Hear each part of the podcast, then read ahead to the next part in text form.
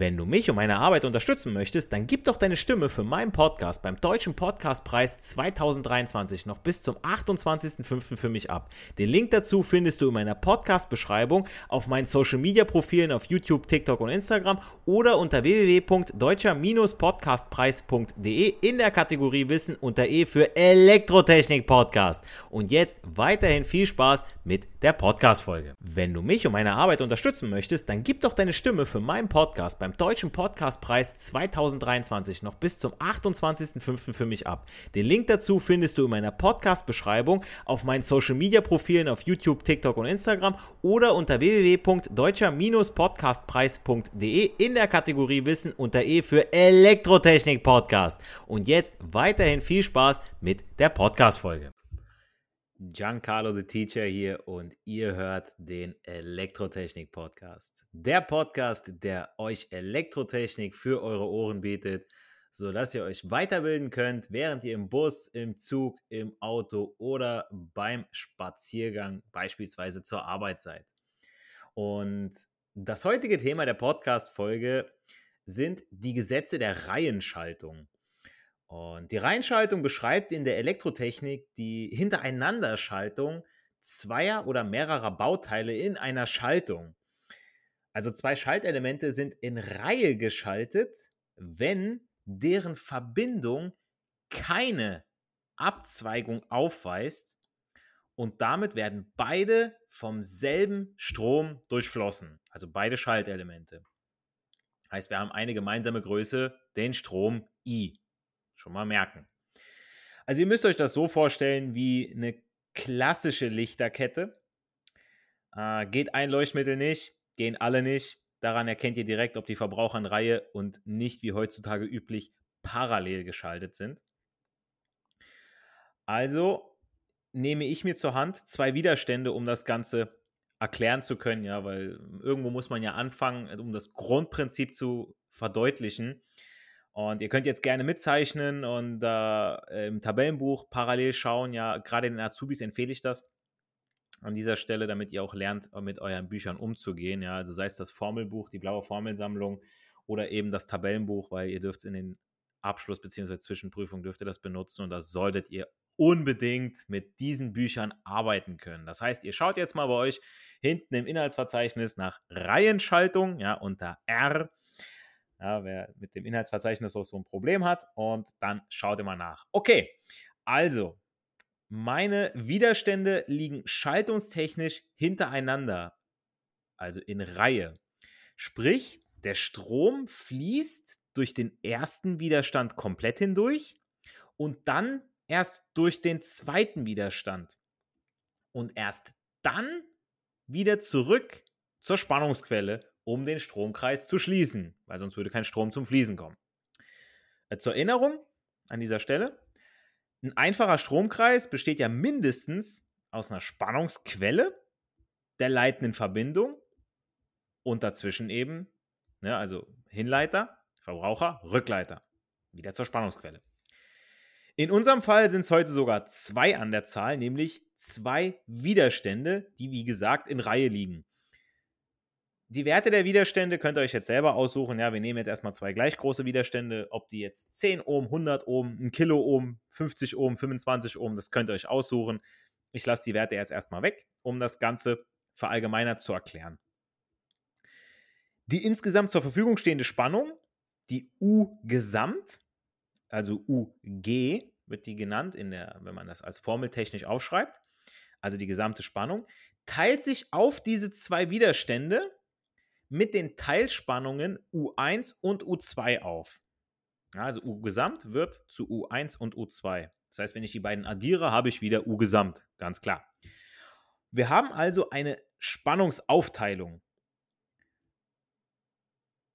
Durch alle Widerstände fließt derselbe Strom. Die Stromstärke ist also überall gleich. Nur die Spannung teilen sich hier auf.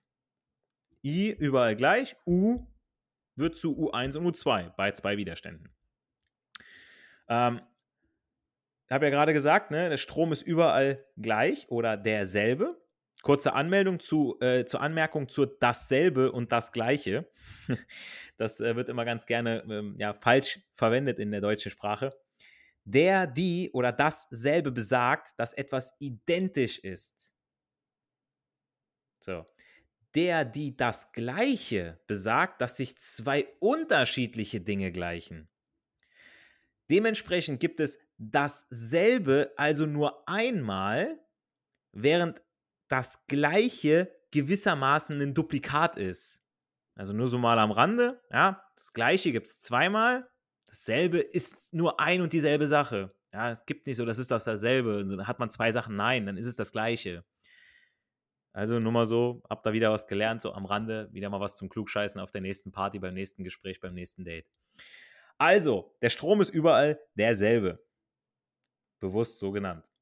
Okay, wenn jetzt noch weitere Widerstände in Reihe geschaltet würden, ergäben sich die folgenden Formeln, die ihr euch entweder jetzt notieren könnt oder aber im Formelbuch, Tabellenbuch markieren solltet. Also an die Azubis da draußen unbedingt. Also für die Spannung gilt das zweite Kirchhoffsche Gesetz. Das ist die sogenannte Maschenregel. Das erste Kirchhoffsche Gesetz gibt es in der nächsten Podcast-Folge bei der Parallelschaltung. Das zweite Kirchhoffsche Gesetz besagt, verfolgt man einen Stromweg von den einem Pol zum anderen Pol, sprich vom Plus zum Minuspol, so ist die Summe der Teilspannungen gleich der Spannung der Spannungsquelle. Hört sich jetzt erstmal ein bisschen verwirrend an. Im Prinzip haben wir es ja schon am Anfang genannt. Wir haben den U-Gesamt und er teilt sich auf in U1 und U2. Und wenn man dann noch mit Spannungspfeilen arbeitet, weiß man, okay, am Ende muss das Ganze wieder Null ergeben. Ja, wir wissen, Strom, physikalisch gesehen, fließt vom Minus nach Plus. So. Und wenn man dann mit den Spannungspfeilen arbeitet, dann sieht man hinterher, das muss man wirklich aufzeichnen, das lässt sich jetzt so schwer erklären, gibt das Ganze dann null. Also im, im Prinzip sagt das zweite Kirchhoffsche Gesetz, diese Maschenregel, okay, die Summe aller Teilspannungen, alles, was da drin ist, es gibt zusammen null.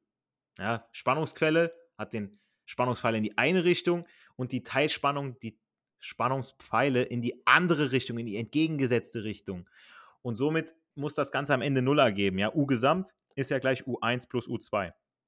Das ist eine Gleichung. Ja, also als Formel ausgedrückt, wie ich schon gerade gesagt habe, U gesamt ist gleich U1 plus U2 plus UN. UN seht ihr in den ganzen Formelbüchern auch immer wieder, dieses N am Ende irgendwo dran, ähm, besagt einfach nur so äh, N Widerstände, also oder beziehungsweise N Spannungen heißt ähm, mehrere Spannungen, dass man, man ersetzt das einfach, anstatt dass man jetzt 3, 4, 5, Punkt, Punkt, Punkt und so weiter dahin schreibt, also äh, U und so weiter, schreibt man UN. Ja, dass das gilt, okay, das wäre jetzt die dritte Spannung, die vierte Spannung, damit man einfach weiß, okay, das ist damit gemeint, ja. Also nochmal als Formel U Gesamt gleich U1 plus U2 plus UN, ja, N Spannungen. Für die Widerstände gilt das Ohmsche Gesetz. Also in der Formel für die Spannungsaufteilung werden die einzelnen Spannungen oder auch Teilspannungen durch I mal R ausgedrückt. Ja, Ohmsches Gesetz hatte ich ja auch schon mal in der Podcast-Folge bearbeitet. Also als Formel gilt ja, U gesamt ist gleich der Strom I. Der I ist ja überall gleich. Da brauche ich nicht I1, I2, I3 sagen, sondern der ist ja überall gleich. Da gibt es nur ein I. Gibt nur einen Strom. Also U gesamt ist gleich I mal R gesamt. R Widerstand, ne, Formel, der Formelbuchstabe. U gleich I mal R. Oder anders ausgedrückt, wenn man mit den Teilwiderständen arbeiten möchte, sagt man U gesamt ist gleich I mal R1 plus I multipliziert mit R2, also mit dem zweiten Widerstand, plus I mal Rn wieder. Ja, also wieder dieses N für mehrere Widerstände hintereinander. Weil wir ja wissen, dann haben wir ja dann den U1, den U2 und den U3, wenn wir drei Widerstände hätten, ja, mit I mal R1 gibt U1 und so weiter. Und dann addiert man die ganzen Teilspannungen wieder. Also die gemeinsame Größe ist die Stromstärke und dementsprechend kann man dann auch den Gesamtwiderstand der Schaltung ausrechnen, indem man die Werte der Teilwiderstände addiert. Also R gesamt ist R1 plus R2 plus Rn. Ja, also wieder N Widerstände. Wenn ich mehrere Widerstände habe, muss ich es einfach nur addieren. Die sind ja alle in Reihe. Ne? Die ganzen Widerstände addieren.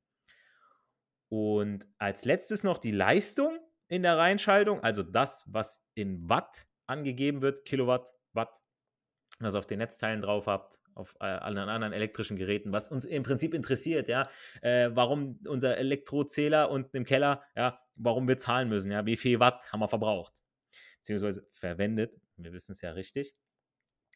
Die Leistung ist ja das Produkt aus Spannung und Stromstärke. Produkt, also die Multiplikation, also das Ergebnis der Multiplikation. Da an jedem Widerstand eine Spannung liegt und ein Strom fließt, ist die Gesamtleistung gleich der Summe der Einzelleistungen. Hört sich jetzt auch wieder komplizierter an, als es ist. Also als Formel, um die Leistung selbst zu berechnen, gilt ja P für die Leistung ist gleich U mal I, also Spannung mal Strom. Und somit habe ich dann für die Einzelleistung, also P1 ist U1 mal I, P2 ist U2 mal I. Und dann kann ich die Gesamtleistung wieder errechnen, wenn ich P1 plus P2 rechne, plus Pn dann wieder. Ne? Klar, wenn ich mehrere Widerstände habe, mehrere Verbraucher, habe ich natürlich auch mehr Leistung. So viel jetzt erstmal zur Reihenschaltung. Ist jetzt wirklich in 10 Minuten ganz kurz. Und jetzt nochmal das Wichtigste in Kürze zum Schluss zusammengefasst. Die Stromstärke ist in der Reihenschaltung überall gleich hoch, weil der Strom kann ja nirgendwo anders hin. Ja, ist eine Reihenschaltung, ist unverzweigt. Bei der Reihenschaltung ist die Gesamtspannung gleich der Summe der Einzelspannungen. Sprich, die Gesamtspannung teilt sich auf die einzelnen Widerstände hier auf. Das heißt U1 plus U2 und so weiter. Die Einzelspannungen lassen sich aus der Stromstärke und dem jeweiligen Widerstand errechnen. Also U1 errechnet sich aus R1, also Widerstand Nummer 1 mal den Strom und die zweite Spannung U2 errechnet sich aus Widerstand Nummer 2 mal den Strom. Am größten Widerstand liegt die größte und am kleinsten Widerstand die kleinste Spannung. Sehr klar, ne? Großer Widerstand, großer Spannungsfall. Kleiner Widerstand, kleiner Spannungsfall. Wenn ich also zwei Glimmlämpchen habe, die unterschiedlich vom Widerstand her sind. Ihr seht nur die Wattzahl drauf. Einer hat eine hohe Wattzahl, andere hat eine geringe Wattzahl. Welche leuchtet heller? Die mit der geringen Wattzahl. Hat einen höheren Widerstand. Schwerer Spannungsfall. Mit dem größeren Widerstand, die leuchtet also am hellsten. Während die mit dem kleineren Widerstand eben nicht so hell leuchtet. Könntet ihr dann dadurch feststellen, okay, alles klar, ich sehe, die eine leuchtet heller als die andere. Okay, das heißt, die muss ja den größeren Widerstand haben. Der Gesamtwiderstand ist gleich der Summe der Einzel- oder Teilwiderstände, wie es genannt wird. Dementsprechend ist der Gesamtwiderstand auch größer als der größte Einzel- oder Teilwiderstand. Das sage ich euch, ihr denkt euch, das ist logisch. Klar, äh, der Gesamtwiderstand, was ich 500 Ohm, errechnet sich aus fünf Widerständen A 100 Ohm. Weil ich sie alle addiere, dann ist natürlich der Gesamtwiderstand größer als der größte Teilwiderstand, weil es ja addiert wird. Sage ich euch aber deswegen diese Gesetzmäßigkeit, weil es in der Parallelschaltung anders ist. Die Gesamtleistung, habe ich auch gesagt, ist gleich der Summe der Einzelleistung. Also U mal I, ne, beziehungsweise U1 mal I und P2 ist dann U2 mal I. Und jetzt zum Abschluss die Frage an euch zur Überprüfung, ob ihr es kapiert habt. Jetzt mal alle genau zuhören notieren oder eben sich merken. Hier die Aufgabe. Eine Reihenschaltung aus zwei gleich großen Widerständen ist an eine Konstant-Spannungsquelle angeschlossen. Ein Widerstand von den beiden, ist mir egal welcher, ist eine Reihenschaltung, wird vergrößert. Hier die Frage, welche Größen verändern sich in welcher Weise und welche ändern sich nicht? So, das ist die Aufgabe jetzt gewesen. Schreibt mir eure Lösung mal in die Kommentare auf Instagram unter der Folge in den Kommentaren und ich gebe den richtigen Lösungen natürlich ein Like, beziehungsweise schreibe auch dann meine Lösung rein, wenn sie dann nicht genannt wurde. Aber ich denke mal, das kriegt ihr schon hin. Das solltet ihr hinkriegen mit ein bisschen, äh, bisschen Hirnschmalz. Äh, solltet ihr auch noch weitere Fragen oder auch Themenwünsche für kommende Podcast-Folgen haben, wo ihr sagt, hey, das haben wir im Unterricht behandelt oder das habe ich jetzt auf der Arbeit gehabt. Ähm, ein Kunde kam jetzt zu mir und hat mich äh, mit, ne, mit einem Problem in Anführungsstrichen belästigt und ich konnte ihm nicht direkt helfen. Äh, kannst du mir da helfen oder kannst du mal eine Podcast-Folge dazu machen? Schreibt es mir in die Kommentare auf Instagram mit dem Hashtag Frag den Teacher. Äh, bewertet auch meinen Podcast auf iTunes. Das hilft mit dem Suchalgorithmus und dabei euch auch weiterhin guten Content bieten zu können. Damit es nämlich auch weiterhin heißt, nicht für die Schule, sondern für das Leben lernen wir. Wir hören uns bei der nächsten Podcast-Folge wo es um die Parallelschaltung geht. Macht's gut, euer Giancarlo the Teacher. When you need mealtime inspiration, it's worth shopping Kroger, where you'll find over 30,000 mouthwatering choices that excite your inner foodie. And no matter what tasty choice you make, you'll enjoy our everyday low prices, plus extra ways to save, like digital coupons worth over $600 each week. You can also save up to $1 off per gallon at the pump with fuel points. More savings and more inspiring flavors make shopping Kroger worth it every time. Kroger, fresh for everyone. Fuel restrictions apply. Wenn du mich und meine Arbeit unterstützen möchtest, dann gib doch deine Stimme für meinen Podcast beim Deutschen Podcastpreis 2023 noch bis zum 28.05. für mich ab. Den Link dazu findest du in meiner Podcast-Beschreibung auf meinen Social-Media-Profilen auf YouTube, TikTok und Instagram oder unter www.deutscher-podcastpreis.de in der Kategorie Wissen unter E für Elektrotechnik Podcast. Und jetzt weiterhin viel Spaß mit der Podcast-Folge.